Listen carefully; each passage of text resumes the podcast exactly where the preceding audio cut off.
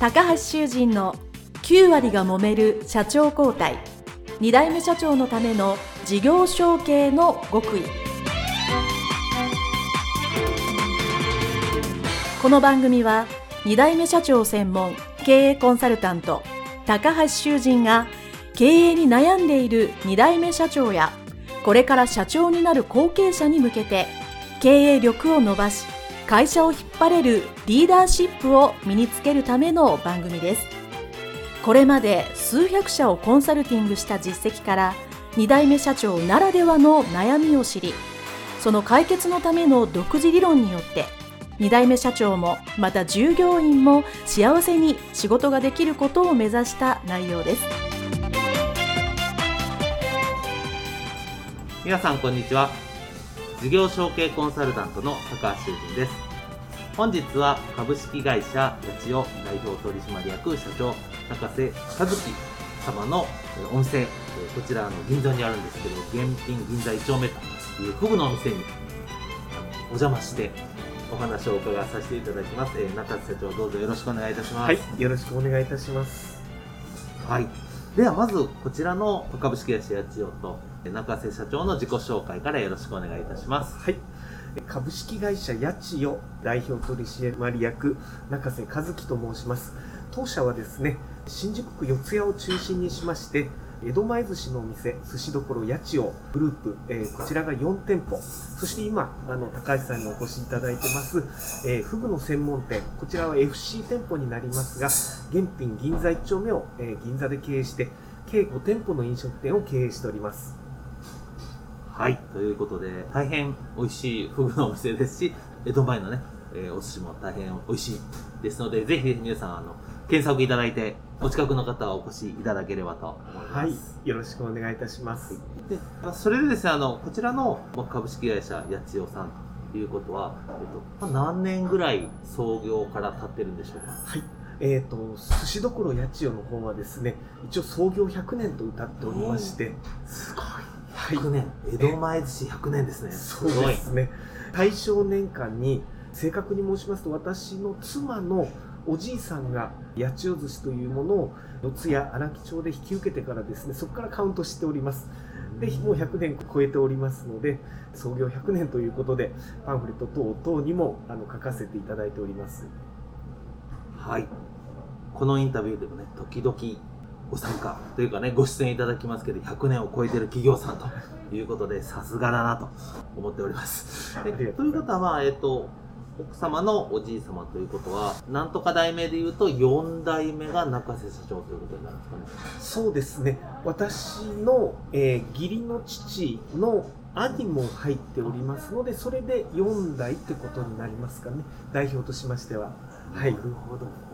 ということで、4代目でいらっしゃるんですけど、まあ、ということは、まあ、奥様と結婚されて、まあ、こちらに入ってということになろうかと思いますが、その前ですね、という方は、まあ、このインタビューでは、まあ、小さい頃からお店があってみたいな環境ではなかったと思うんですけど、はい、小さい頃とか逆にサラリーマンとはどんなお仕事とか、どんな環境で育たれたんですか？はい、私はあの三重県の伊勢の方のですね、兼業農家の長男でございまして、小学校中学校の時はお休みの日はこう田んぼの稲刈りとか手伝ったりとかっていうまあ本当に田舎で育ちました。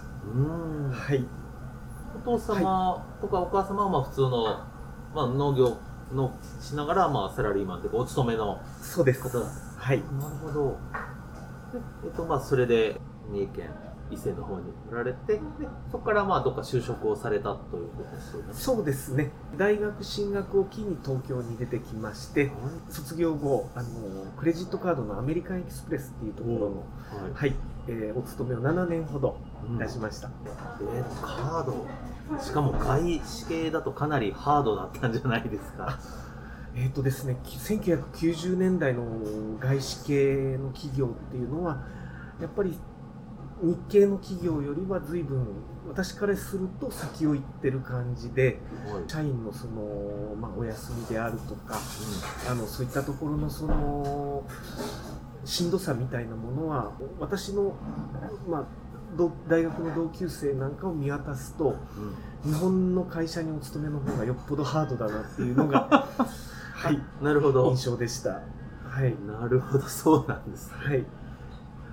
えーアメリカンエクスプレス社さんで、えっと、どういうお仕事をされてたんですかね？はい。入社して3年は、大阪の南ってあの繁華街を中心にして、はい。はいそこを担当になりまして、あの飛び込み営業をしながらですね、クレジットカード、アメリカンエクスプレスを受け付けてくれるお店を増やしてました。加盟店営業ってやつですね。はい。大変ですね。あのしばらくしました。らなんか自分がそれが飛び込み営業が得意だっていうことが分かりまして水を得た魚のように頑張っておりました。はあすごいですね。それを3年ぐらいされてそこからは違う、そうですね。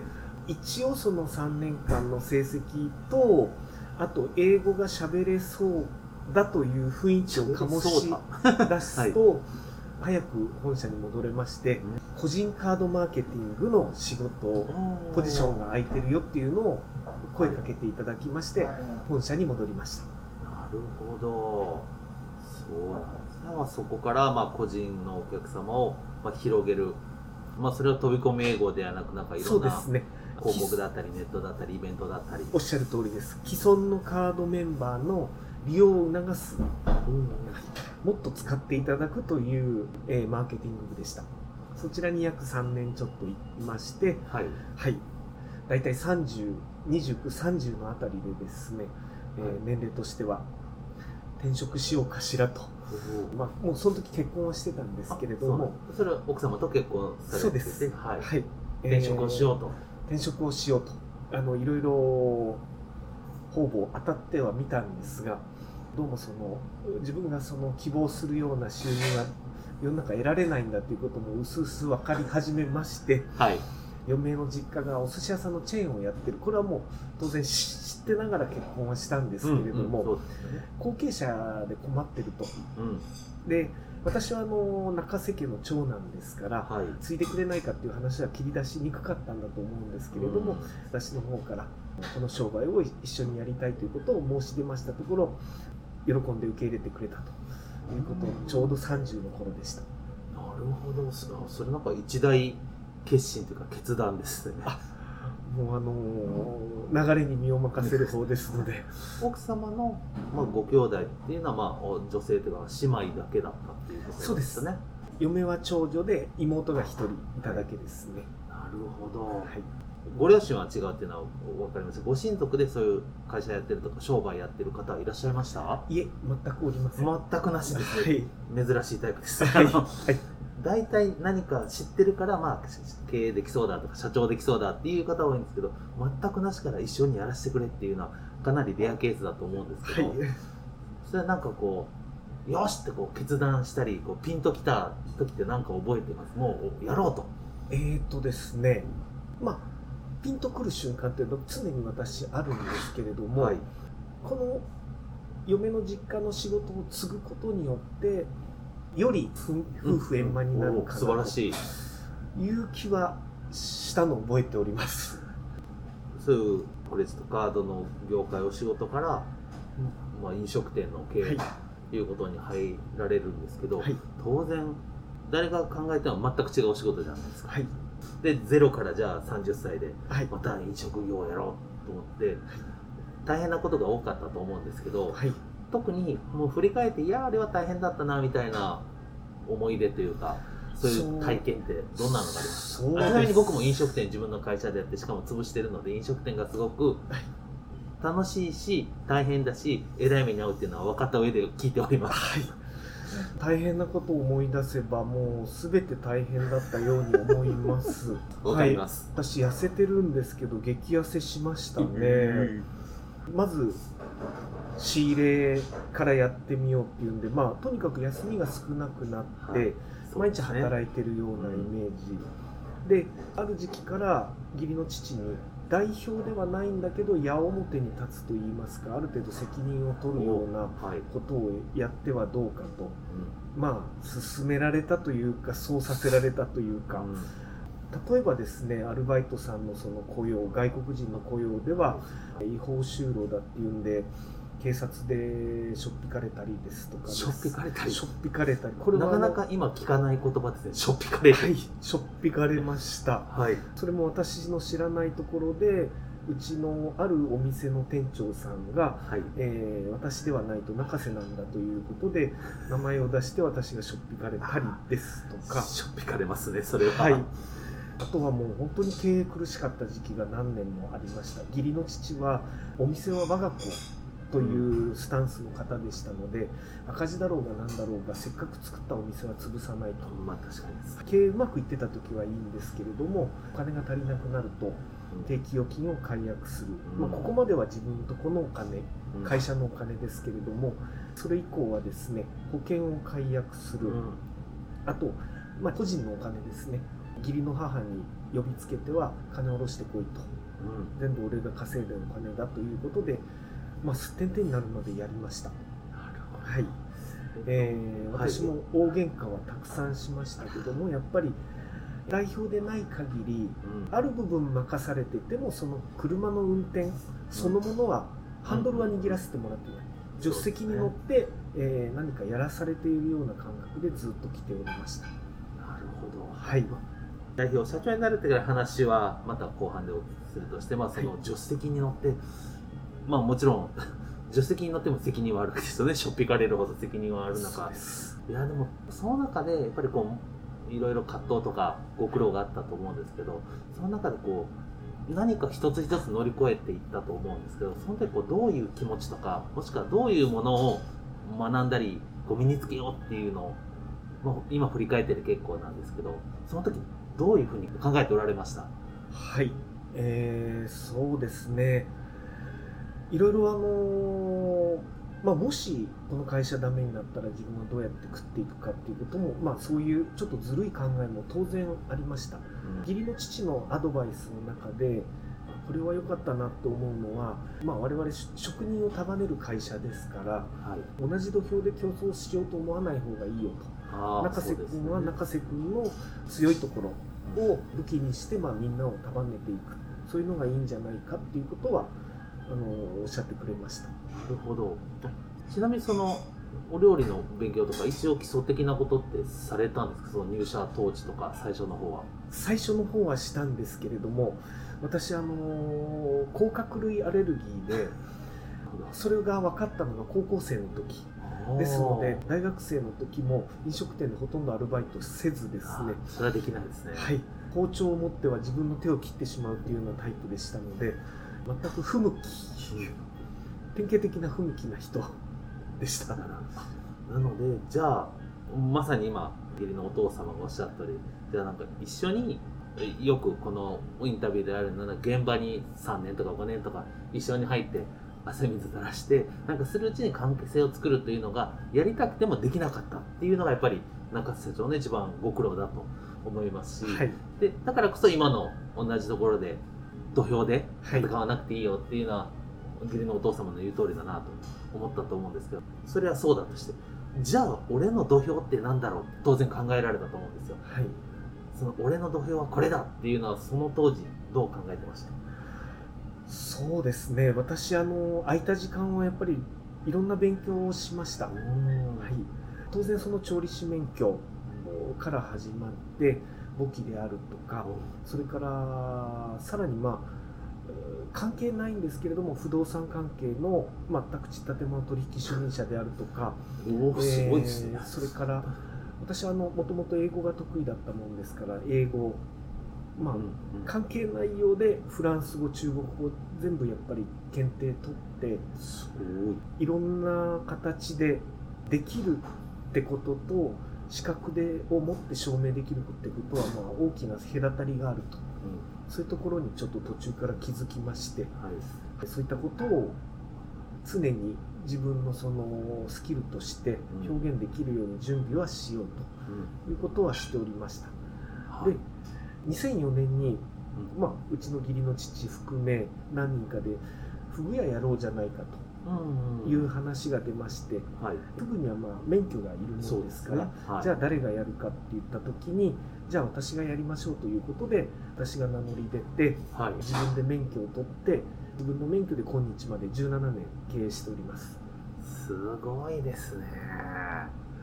でもやっぱりその当然これはもう僕もそうだしもう後継者さんみんなそうだと思うんですけどやっぱり、まあ、経験では当然最初は勝てないわけですよねそうすると何かしら知識とか当然え資格で、まあ、僕だったら中小企業診断士なんですけど、はいまあ資格を取って何かしら、まあ、その勉強する過程で自分のスキルとか能力が上がるっていうのもあるし資格によってまあいろんなものが証明されるっていうのはすごい自信になるなと思うので多分それだけいくつもされたってことは、まあ、相当後継者の時代社長になる前に自信がすごく高まっていったんじゃないかなと思いますが、はいそうでした。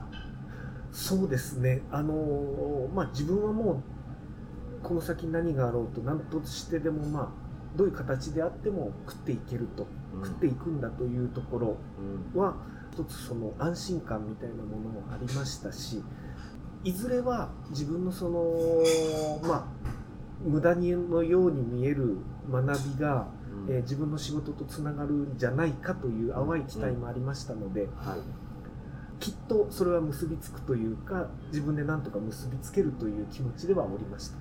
そうですね。結びつける。まあでも当然学んで身につけたらなんかやってみたくなる使ってみたくなるっていうのはこれは人間誰でもそうなのではい。必ずまあそれがすぐなのかちょっと後なのかはあると思うんですが必ず役に立つなと思います。これを聞いてるリスナーの皆さんにはなんか何かしらねそういう学びと資格をどんな資格でもはい。役に立つんじゃないかなっていうのはすごく思いますはい。それで社長になるまで大体何年ぐらいいわゆる後継者時代があったんでしょう？はい、私もちょっとスタートのところははっきりしないんですけども、うん約10年。あ10年。10年というイメージかなと思います。ですのでリーマンショックが終わって、はい、えーもうその頃から会社の数字そのものはもう結構火の車ではありました。で極めつけが東日本大震災その当時はまあ10店舗以上まだお店がありましたけれども、国分寺八王子にそれぞれお店がありまして、はい。震災によって、えー輪番制でその停電をすると、はいはい。計画停電ありましたね。はい。まあ、ショッピングセンタービルの方から逐次連絡が入るんですけれども八千代さん朝の9時から11時までだったら営業していいと。とか、えー 輪番制っえ。てお昼時ディナータイムそういったこと関係なくですね、そうですね。はい、回ってきましたね。回ってきたのでさすがに義理の父はお店閉めようと。うん。でも私どもお金もなくなった。でまあ中瀬君出せるところはもう全て解約届出そうということでそこは意見一致しました。4件5件いっぺんに解約届を出して、まあ、当然その震災特別価格で八千代さんやってくださいっていうところもあれば分かりました残念ですけどってやめたところもあります。うん。その当然こう、まあ、お店辞めるっていう決断はすると思うんですけどそこにいるスタッフさんとかは別のお店でさっきのファミリーっていうお父様の感覚で言うと、まあ、店辞めてもじゃあそこにいるスタッフ全員クビっていうふうにはならなかったのかなと思いながら今質問してるんですけどはい。いらっしゃったスタッフは別のところに移ったりしたんですか？あのーやっぱりうちの社員スタッフは一つはやっぱりどんなに苦しくても自分が所属してるお店への愛着があってうん。残ってる人がそほとんどですので、やっぱりある部分は止めてもお辞めになる方はたくさんいらっしゃいま止めてすもお辞めになる方はまあまあしょうがないですね、中にはやっぱりどっかに収めてほしいとあるいはそのどうしてくれんだっていう方も当然いますのではい。そこは全て私が対処したはい。と思います。はいはい。というのはですね僕のさっき言った飲食店は僕は1個1軒しかなかったけどその1軒を潰してますのではい。潰した時がいかに大変になるかは身をもって知ってるわけですね。で僕の場合は1軒を潰したのでその瞬間全員クビなんですよね。はい。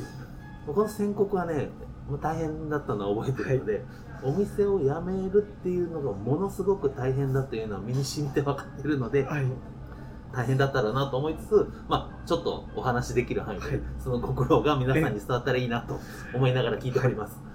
あの一箇所訂正させていただくとうちの義理の父から見てお店っていうのは我が子同然なんですけれども、はい作ったお店が我が子であって働く人は別にファミリー同然のように扱ってたかっていうとちょっとクエスチョンマークがつくというそこはちょっと違いがあったんでちょっすね。と違うんです、なるほど。作ったお店はたくさんお金をかけたんで我が子のように慈しんではいましたけども、はい。お客が入らなかろうが働く人がいなくなって長期休業してようが潰したくないんです。ああ、なるほど。これがすごく、はい。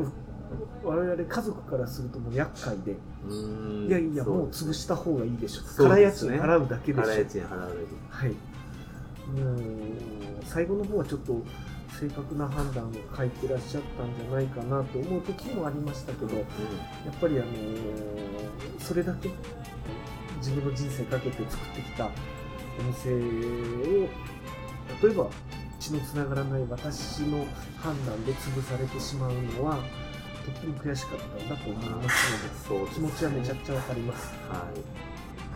そうだと思います。はい、はい。ということで、まあ社長になってからですね、まあ、そういうこう大変な時期を乗り越えて、次社長になられてからの話は、また後半で伺いますので、一旦ここでお別れしたいと思います。どうもありがとうございました。ありがとうございました。